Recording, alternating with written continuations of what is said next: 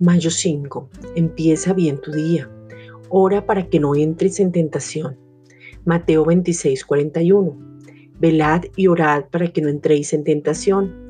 El espíritu a la verdad está dispuesto, pero la carne es débil. Este es el momento en que Jesús iba a padecer en la carne. Venía la copa del sufrimiento sobre su vida y le dice al Padre, si es posible, pasa de mí esta copa amarga.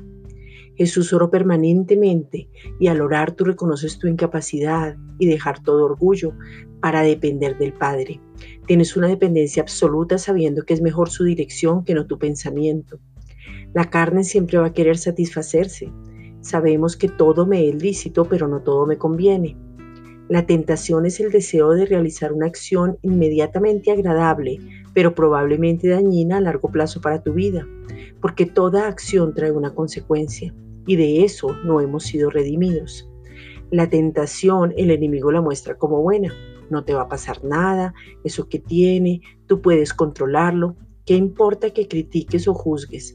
Tranquilo, lo que vas a hacer está bien. La gracia siempre perdona, pero después te va a acusar en la misma situación. Ahora oramos desde nuestra posición esto es maravilloso porque en Cristo ya todo está hecho, realizado, consumado. Las promesas son nuestras y lo que dice la palabra se cumple.